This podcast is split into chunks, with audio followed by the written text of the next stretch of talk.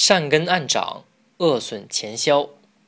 为善不见其益，如草里冬瓜，自应暗长；为恶不见其损，如庭前春雪，当必前消。这段话的意思是：虽然做好事不一定能立即看到什么好处，但是好事的益处就像掩在草里面的冬瓜一样，于不知不觉中慢慢长大。做了坏事，也许不会立即看出对自己的损害，但它就像春天庭院中的积雪一样，阳光一照就会慢慢的融化。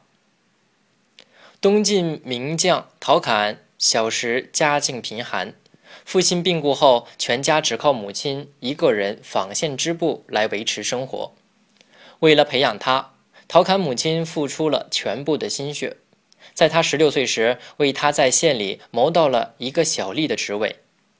上任不久，他就给母亲送去了一坛鱼制食品。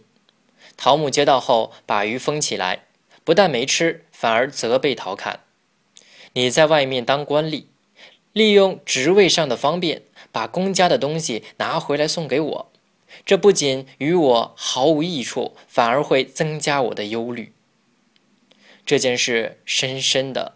震撼了陶侃，母亲的正直、善良、勤劳、简朴，对陶侃产生了潜移默化的作用，使他一生都保持着正直、简朴的美德。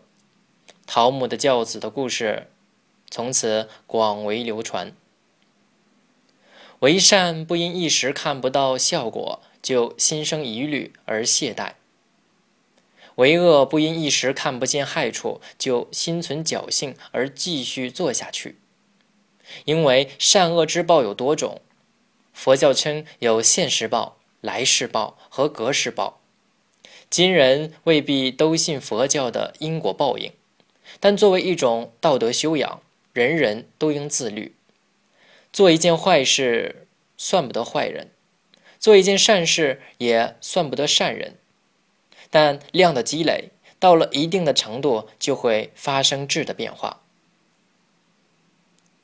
正所谓，善不积不足以成名，恶不积不足以灭身。小人以小善为无益而弗为也，以小恶为无伤而弗去也。